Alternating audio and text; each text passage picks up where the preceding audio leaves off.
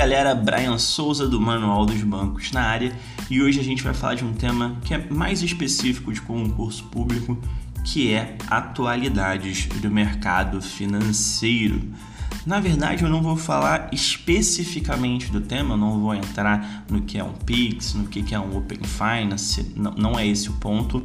Eu quero trazer para vocês uma forma para vocês enxergarem essa matéria dentro do concurso e conseguirem se preparar para ela de forma adequada, porque eu vejo que a grande maioria dos materiais que estão sendo liberados, que estão sendo divulgados, estão um pouquinho descolados do que a banca vem exigindo. E eu me incluo nesse grupo, tá? Eu tinha um material que eu disponibilizava para os meus alunos que foi muito assertivo nas últimas provas, mas principalmente nas provas mais recentes deixou um pouco a desejar. Não tenho problema nenhum em falar isso e em reconhecer. A gente precisa evoluir, né, junto com a banca e é exatamente sobre isso que eu quero falar. Mas antes de falar de atualidade do mercado financeiro, eu vou voltar no tempo, vou lá para 2011, quando eu fiz a minha prova, que eu fui aprovado para o concurso do Banco do Brasil. Naquela época, tinha uma matéria que chamava atualidade. Simples assim. E essa matéria de atualidades tinha perguntas de atualidades, de coisas que aconteceram um pouco antes da prova e era bem genérico. Eu lembro que na minha prova caiu, por exemplo, uma questão que envolvia o sítio do Pica-Pau Amarelo e uma polêmica que estava na época sobre o livro Sítio do sobre a história né, do sítio do Pica-Pau Amarelo.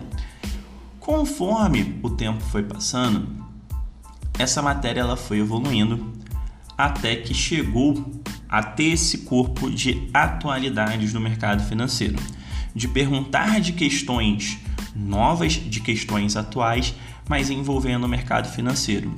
E isso aconteceu porque recentemente muita coisa nova surgiu no mercado financeiro.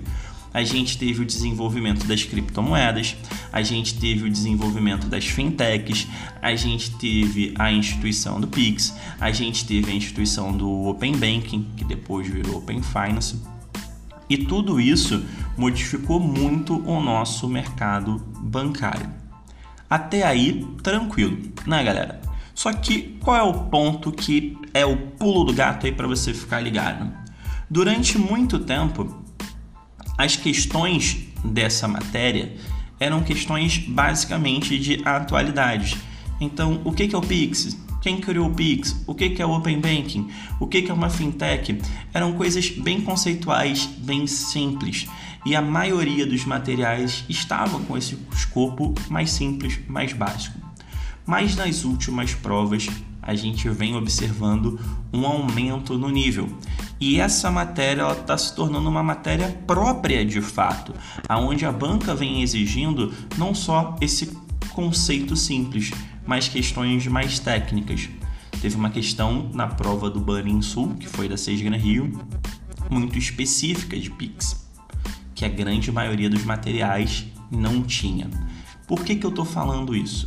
Porque provavelmente você já viu algum material que tem esse conteúdo mais básico e ele é válido para você.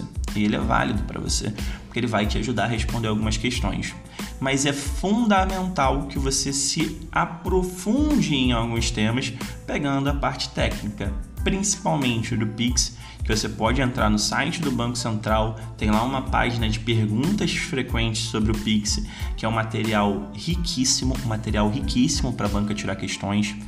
Tem as cartas circulares, tem as resoluções do Banco Central.